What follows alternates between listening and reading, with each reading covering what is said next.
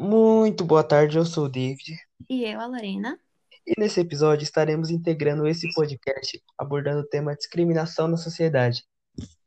Bom, pessoal, para começar, um dos maiores e mais graves problemas na nossa sociedade desde os primórdios é o preconceito, que é uma prática muito comum e causadora de diversos outros problemas, não apenas sociais, mas também de saúde, provocando distúrbios, transtornos e até mesmo o suicídio. E os números contestam a percepção de que o preconceito diminui, entre aspas, naturalmente, à medida que o tempo passa e mostrem que, apesar da facilidade de acesso à informação e à educação, os jovens de hoje aprenderam menos do que se esperava. Mas você está protegido contra a discriminação por idade. O Código de Direitos Humanos protege as pessoas contra a discriminação pelo fator idade.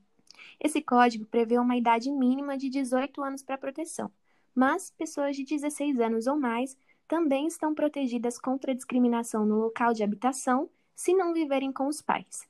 Isso também quer dizer que não podem discriminá-lo devido à sua idade, onde trabalha ou vive ou quanto presta serviços. E embora o etarismo possa se referir ao preconceito contra qualquer grupo etário, a discriminação de idade está geralmente associada a duas faixas etárias específicas.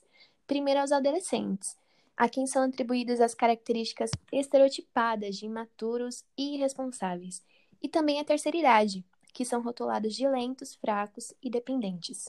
Muitos países, individual ou conjuntamente, decretaram leis contra a discriminação etária, incluindo o Brasil. Estatuto da Criança e do Adolescente, lei que dispõe sobre a proteção à criança e ao adolescente, e o Estatuto do Idoso, lei que busca assegurar o direito dos maiores de 60 anos. É, Lorena, e a gente sabe que a educação é comprovadamente o melhor caminho para combater esse mal que sempre assolou a sociedade.